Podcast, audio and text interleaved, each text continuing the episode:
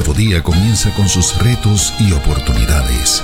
La vida nos enfrenta constantemente a tiempos de decisión, pero hoy se presenta una nueva alternativa para corazones que buscan. AMEC Casa de Alabanza presenta Reflexiones de Esperanza.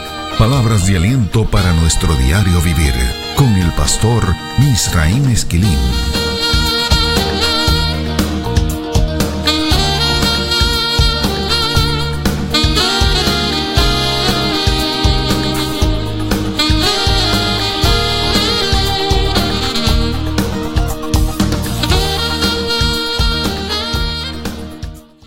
Recibe bendición del Señor. Permíteme comenzar esta reflexión leyendo lo que dice el verso 4 del Salmo 23. Aunque ande en valle de sombra de muerte, no temeré mal alguno, porque tú estarás conmigo, tu vara y tu callado me infundirán aliento. El análisis textual del verso 4 de ese salmo nos regala un universo de interpretaciones bíblicas, así como de aplicaciones para la vida diaria. Para comenzar, sabemos que el concepto que se usa en ese salmo para describir el valle de sombras es Zalmaveth. Ese concepto significa sombra de muerte. Aparece así en el texto masorético, que en el judaísmo es el texto de referencia incontestable para el conjunto de los libros que forman parte de la Biblia. Así también en la inmensa mayoría de los textos bíblicos reconocidos, incluyendo los rollos del Mar Muerto. El texto bíblico dice valle de sombra de muerte. Fue el doctor C. A. Briggs el que identificó en uno de sus libros que esta lectura podía ser una presunción o una excentricidad de los rabinos. Sin embargo, D. Winton Thomas señaló en 1962 que estaba convencido de que esto no era una presunción. Tengo que reconocer que yo no soy un biblista. Tal vez la ausencia del entrenamiento que tienen esos especialistas me impide ver otras vertientes de esa discusión. No obstante, mi lectura devocional va a continuar siendo la misma. El texto dice, aunque ande en valle de sombra de muerte. De lo que sí estoy absolutamente seguro es que esta discusión sobre lo que dice el texto ha ampliado el significado del verso 4 del Salmo 23. Veamos algunos ejemplos que nos permitirán corroborar lo que acabo de señalar. Vamos a leer ese verso 4 en algunas versiones bíblicas. La primera, la nueva versión internacional, que dice, Aun si voy por valles tenebrosos, no temo peligro alguno porque tú estás a mi lado, tu vara de pastor me reconforta. La versión Dios habla hoy dice, aunque pase por el más oscuro de los valles, no temeré peligro alguno, porque tú, Señor, estás conmigo. Tu vara y tu bastón me inspiran confianza. La nueva traducción viviente dice, aun cuando yo pase por el valle más oscuro, no temeré, porque tú estás a mi lado. Tu vara y tu callado me protegen y me confortan. Alabado sea el Señor, alabado sea el Señor. Los lectores se habrán percatado que a base de estas versiones bíblicas, este salmo cubre toda clase de valles tenebrosos y oscuros, incluyendo el valle de sombra de muerte. O sea, los biblistas nos han hecho un favor, han ampliado el significado del valle que describe ese texto bíblico. Ese valle puede ser el valle de las sombras de la separación y de las decisiones que hay que tomar cuando los nuestros se mudan a la eternidad. Ese valle puede ser el de las sombras que representan los males en su esencia misma. Ese valle puede ser el valle de las sombras de la adversidad y de la aflicción. Ese valle puede ser el valle de las sombras de las calamidades y de los desastres que sufrimos. Ese valle puede ser el valle de las sombras del agotamiento y del sufrimiento. Puede ser el valle de las sombras de las desdichas y de la miseria. Ese valle puede ser el valle de las sombras de la quemazón o el de la fatiga por compasión.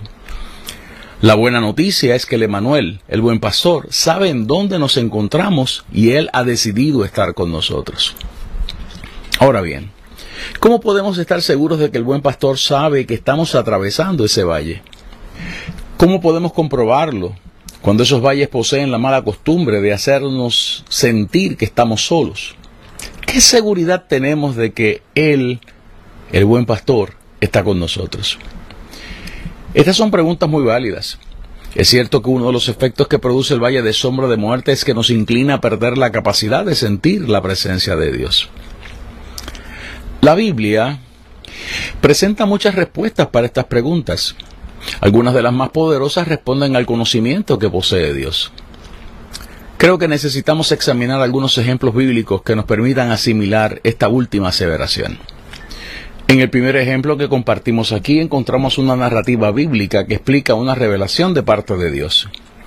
Esa narrativa dice que el Señor se le reveló a un hombre llamado Ananías para decirle que había un judío llamado Saulo de Tarso que necesitaba ser ungido. Esa unción era necesaria porque Saulo de Tarso terminaría convirtiéndose en el apóstol Pablo, el escritor de trece cartas del Nuevo Testamento y el apóstol de los gentiles, o sea, todos aquellos que no son judíos. Esa narrativa bíblica dice que el Señor le ofreció a Ananías la dirección física específica en la que Saulo se encontraba. Escuchemos lo que dice la versión de Dios habla hoy en el capítulo 9 del libro de los Hechos, los versos 11 y 12. El Señor le dijo, levántate y vete a la calle llamada derecha, y en la casa de Judas pregunta por un hombre de Tarso que se llama Saulo. Está orando. Y en una visión ha visto a uno llamado Ananías que entra y pone sus manos sobre él para que pueda ver de nuevo. Ese pasaje dice que el Señor conoce en dónde nos encontramos. El Señor conoce nuestra dirección física y presencial. Otro ejemplo bíblico lo encontramos en la narrativa acerca de la conversión de Cornelio, en el capítulo 10 del libro de los Hechos. Cornelio era el comandante de una unidad militar del ejército romano o sea, un oficial del ejército invasor de Judea. Dios le manifestó a este hombre su gracia y su misericordia. El propósito de esa manifestación era poder abrir las puertas para que los gentiles pudieran ser alcanzados con el mensaje del Evangelio. Esa noticia es de suma importancia porque todos nosotros pertenecemos a ese grupo.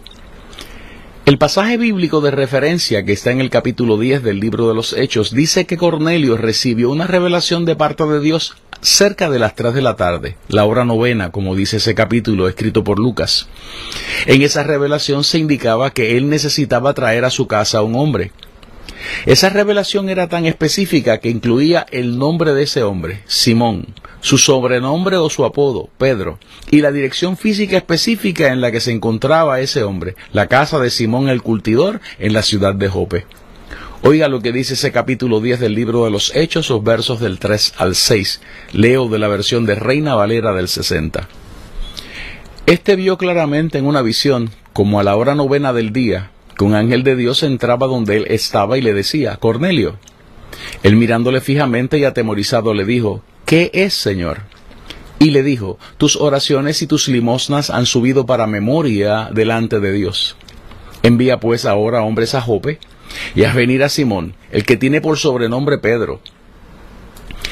Este posa en casa de cierto Simón curtidor, que tiene su casa junto al mar. Él te dirá lo que es necesario que hagas. Alabado sea el Señor. Dios conoce nuestros nombres y nuestros apodos. El Señor conoce las direcciones físicas de los lugares en los que nos han recibido como huéspedes. Dios siempre sabe en dónde nos encontramos. Dios sabe cuando hemos entrado al valle de la aflicción al valle de la desesperanza y al valle del desaliento. Dios conoce cuando hemos entrado a la hondonada de la depresión y de la quemazón.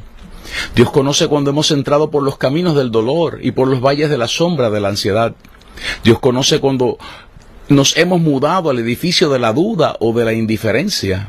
Dios conoce cuando nos hemos ido a morar a la residencia de las tradiciones religiosas.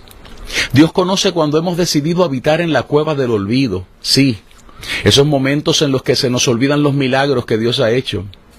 Sí, cuando se nos olvidan las promesas que Él nos hizo.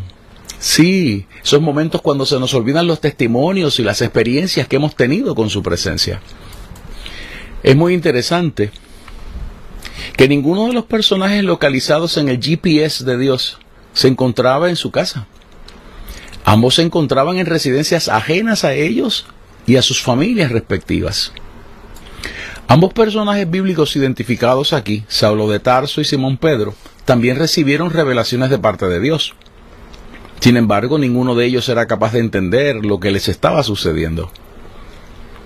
Los pasajes de referencia que hemos usado presentan varios datos adicionales que debemos considerar. Ambos pasajes bíblicos son pasajes que describen transiciones. Ambos pasajes bíblicos describen ambientes en los que los personajes chocan con ciertos grados de indecisión. Ambos pasajes bíblicos describen el establecimiento de nuevos paradigmas, nuevos modelos a seguir. Ambos pasajes parecen mostrar a los lectores que el Señor decidió transformar esos ambientes en puertas para nuevas oportunidades para el desarrollo de la fe. Estas son las mismas características que encontramos en el valle de sombra. En ese valle hasta podemos oír la voz de Dios, recibir revelación, pero no entendemos muy bien lo que se nos dice porque no estamos en nuestra casa. El valle de sombra de muerte, el valle tenebroso, no es nuestra casa. Ese no es nuestro hogar. El salmista decía que ese valle no era una estación a la que habíamos entrado para quedarnos en ella. Ese valle es un lugar transitorio por el que atravesamos. Ese valle es un lugar transitorio por el que se nos ha permitido andar. En ese valle necesitamos algo más que poder oír la voz de Dios. Necesitamos su compañía. La buena noticia es que Él sabe en dónde nos encontramos y Él ha decidido estar con nosotros. El valle de sombra no solo es un lugar de transiciones, ese valle es también un lugar en el que podemos chocar con ciertos grados de indecisión. El valle de sombra de muerte también se presenta como una oportunidad para el establecimiento de nuevos paradigmas. El valle de sombra puede ser transformado por el Señor en puertas para nuevas oportunidades para el desarrollo de nuestra fe. Estas son otras razones por las que no debemos temer cuando estamos en esos valles. Dios ha decidido estar con nosotros en esos valles. Dios ha decidido también utilizar esos valles como puertas, como transiciones, para dirigirnos a los lugares en los que Él ha aderezado mesa para nosotros. Es por eso que podemos repetirlo una y otra vez. Aunque ande en valle de sombra de muerte, no temeré mal alguno, porque tú estarás conmigo. Puerto Rico, al igual que muchos países latinoamericanos, está en ese valle de sombra. De hecho, creemos que nuestro país ha estado en ese valle por los pasados 30 años. Es el valle al que nos han conducido 30 años de malas administraciones gubernamentales. Es el valle al que nos ha llevado la violencia y la pérdida de los valores más sagrados que tenemos como seres humanos. Dentro de esos valores encontramos el valor de la vida, de la familia, del respeto a los demás, del honor debido a los padres y a los ancianos, de la protección de nuestra niñez y del respeto a Dios.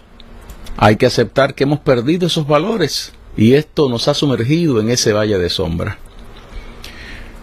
No fue Dios el que nos condujo a ese valle, pero es Dios el que ha prometido hacer valer su palabra en medio del mismo. Estamos convencidos de que Dios permitió que Puerto Rico entrara a ese valle para poder bendecirnos. No olvidemos que no hay bendición sin dolores, no hay testimonio sin tormentas. Asimismo, no hay lágrimas que Dios no pueda convertir en baile, como dice el salmista en el Salmo 30 y verso 11. Estamos convencidos de que ahora comienza a cumplirse la palabra profética que el Señor nos ha dado. Repetimos, el valle de sombra de muerte ha sido convertido por Dios en una puerta por la que tenemos que pasar para poder llegar a alcanzar las bendiciones de Dios. El dolor transformado en una puerta nos permitirá alcanzar nuevos paradigmas como país, como familias y como individuos. El temor vencido por la fe y la confianza que emanan de saber que Dios está con nosotros nos permitirá alcanzar nuevos niveles del desarrollo de nuestra fe. Es por eso que no nos estacionamos ni corremos en ese valle. La invitación que nos hace el Salmo 23 es para que decidamos andar a través de este. Tampoco podemos correr en ese valle convertido en escuela. Hay que andar en este porque hay cosas que tenemos que aprender allí.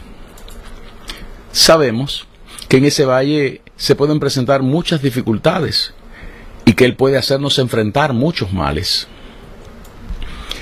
En ocasiones provoca que nos preguntemos por qué Dios no hace algo milagroso y transforma el valle en un paraíso. La respuesta la encontramos en las invitaciones que Dios nos hace en su palabra para que caminemos, para que continuemos andando. Esto es, Andar no a base de lo que estamos recibiendo de Él, y sí a base de nuestra confianza puesta en lo que dice su santa palabra. Hay muchos pasajes bíblicos que pueden arrojarnos luz sobre esta invitación que nos hace Dios. Uno en particular, el descrito en el capítulo 17 del Evangelio de Lucas, parece haber sido recetado por el Señor para esta reflexión. Los versos del 11 al 19 de ese capítulo 17 del Evangelio de Lucas describen a diez hombres leprosos que interceptan a Jesús entre Samaria y la Galilea cuando iba él hacia Jerusalén. Es importante destacar que para esa época, para el tiempo de Jesús, no había cura para esa enfermedad. Esos hombres enfermos le pidieron al Señor que los sanara. Y es interesante que el pasaje dice que Jesús decidió no hacerlo. Escuche esto bien, la decisión que Jesús toma es la de retar la fe de estos hombres y la de retar la confianza de ellos en las instrucciones que van a recibir. La frase que él utiliza es la siguiente, id mostraos a los sacerdotes. Eso es Lucas 17, verso 14, la parte B. Y esa es una invitación a seguir caminando con la lepra encima. Esa frase es la invitación a continuar andando con la sentencia de muerte encima. Esa frase es la invitación a seguir andando viendo las llagas, las úlceras y las ampollas en su piel y el mal olor en su cuerpo. Esa frase es la invitación a seguir andando con la probabilidad de que en el camino a la enfermedad les podría hacer desprender otro pedazo de alguna de sus extremidades. Esa frase, id, mostraos a los sacerdotes, es la invitación a seguir andando, aun cuando seguían disminuidas sus capacidades para sentir dolor. Ese es un ejemplo extraordinario del significado que puede tener caminar en el valle de sombra. La invitación que nos hace el salmista es a caminar sin temer mal alguno, porque Dios, el buen pastor, nos ha dado su palabra, nos ha dado su instrucción. La invitación que recibieron los leprosos era que caminaran en obediencia a la palabra de Dios sin haber recibido el milagro. La invitación era a caminar en obediencia a la instrucción recibida en la palabra. Levíticos 14, los versos del 1 al 57, dice que eso es lo que tenía que hacer un leproso que ya había sido sanado estos hombres comienzan a caminar sin haber recibido la sanidad. El Salmo 23 nos hace la misma invitación. Hay que andar y continuar andando en ese valle. Hay que andar en ese valle en obediencia a la palabra de Dios. Hay que andar en ese valle sin haber recibido las evidencias de los milagros necesitados. Hay que andar en ese valle sin haber recibido alivio para nuestras condiciones. Hay que andar en ese valle aun cuando no seamos capaces de sentir absolutamente nada. El pasaje bíblico que hemos citado del Evangelio de Lucas dice lo siguiente en la parte C del verso 14 de ese capítulo 17. Y aconteció que mientras iban, fueron limpiados. Lo leo otra vez. Y aconteció que mientras iban, fueron limpiados. Alabado sea el Señor. El milagro ocurrió mientras andaban. El milagro ocurrió mientras obedecían la palabra recibida. Hay que recordar que esa palabra había sido dada por el verbo de Dios, por la palabra de Dios encarnada, por el buen pastor. El buen pastor nos ordena andar en el valle de sombra. Él nos ordena que andemos en el valle de sombra de muerte. Los milagros serán derramados sobre nosotros mientras andamos, mientras obedecemos su palabra. Reconocemos que hay instantes en los que las cargas y las cuitas que encontramos en ese valle nos pueden agotar. Ese valle nos puede quitar las fuerzas. Ese valle nos puede quitar hasta el aliento. La buena noticia es que el buen pastor ha prometido medicina para esos momentos. El texto dice, tu vara y tu callado me infundirán aliento. Ese aliento, ese Naham, el 5162 de Strong, que promete Dios, se puede manifestar de muchas maneras. Por ejemplo, la Biblia dice que Lamec le puso a su hijo el nombre de Noé, porque estaba convencido de que ese hijo traería Naham, alivio, alivio, Naham, alivio a la tierra. Eso está en Génesis 5 y verso 29. La Biblia dice que Isaac encontró Naham, consuelo en su esposa Rebeca luego de la muerte de Sara, Génesis 24, verso 67. La Biblia también dice que los hijos de Jacob vinieron a darle Naham, a consolarlo, luego de haber recibido la noticia de que José estaba muerto, Génesis 37 y verso 35. El salmista dice que Dios le hizo ver muchos males y muchas angustias, pero que él sería capaz de aumentar su grandeza y de volver a darle Naham, consolarle, Salmo 71, los versos del 20 al 21. El salmista dice que la palabra de Dios es una ham, consuelo, su consuelo en la aflicción, Salmo 119 y verso 50. También dice que él recibe ese naham, ese consuelo, acordándose de las órdenes, de los decretos antiguos del Señor, Salmo 119 y verso 52. Ese mismo salmista dice que la misericordia de Dios le puede dar naham, consuelo, y que esto es lo que le da vida. Así lo dicen los versos 76 y 77 del mismo Salmo 119. Por otro lado, el profeta Isaías alentaba al pueblo diciendo que vendría el consuelo, el Naham de Dios.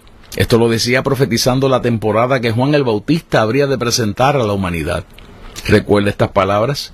Consolaos, consolaos, pueblo mío, dice vuestro Dios. Eso es Isaías 41. Las referencias bíblicas acerca de este tema son inagotables. Son muchas las formas y las maneras que Dios puede utilizar para darnos ese aliento, devolvernos ese aliento, consolarnos. El Salmo 23 dice que Dios usa el cuidado y la disciplina para hacerlo. La vara es el símbolo de la protección de Dios, de su cuidado, mientras que el callado es el símbolo de la disciplina de Dios. Los pastores de ovejas utilizaban la primera, la vara, para defender y proteger al rebaño, y el segundo, el callado, para disciplinar a las ovejas y proveerles dirección. El pastor usa la vara para defendernos de las amenazas del valle, amenazas internas y externas. Esa vara se usa para defendernos de las amenazas del alma, de nuestra mente, de nuestro espíritu. Esa vara se usa para defendernos de las amenazas externas que vamos a encontrar allí en el valle de sombra de muerte. Esa vara también se usa para contar las ovejas, así dice Levítico 27, 32. Es importante destacar que al buen pastor nunca se le ha perdido una. Por otro lado, el callado era lo que tenía en su mano el ángel de Jehová que vino a ver a Gedeón en jueces capítulo 6 y verso 21. La punta de ese callado, el texto en español dice báculo, hizo subir fuego de la peña que consumió la carne y los panes sin levadura. El callado era lo que Gehazi, el siervo del profeta Eliseo, llevaba en las manos para colocarlo como señal profética sobre el rostro de un niño que habría de resucitar. Así está en Segunda de Reyes capítulo 4, los versos del 27 en adelante. El pastor usaba el callado para levantar la lana pesada de las ovejas cuando había que esquilarlas. Había que quitarles ese peso de encima. Esquilarlas evita las infecciones, la ceguera provocada por la lana, las obstrucciones en las vías urinarias y la dificultad o imposibilidad de levantarse por el peso del vello. Su ara y su callado nos infunden aliento. Escuche esto bien. Las sombras del valle no son la última palabra. El valle de sombra no es la última palabra. La última palabra es que el valle de sombra de muerte va a concluir. La última palabra es que el valle de sombra de muerte es una puerta para hacer la transición hasta el lugar en el que encontraremos una mesa servida por el Señor. Reflexiones de Esperanza fue una presentación de AMEC Casa de Alabanza. Somos una iglesia de presencia.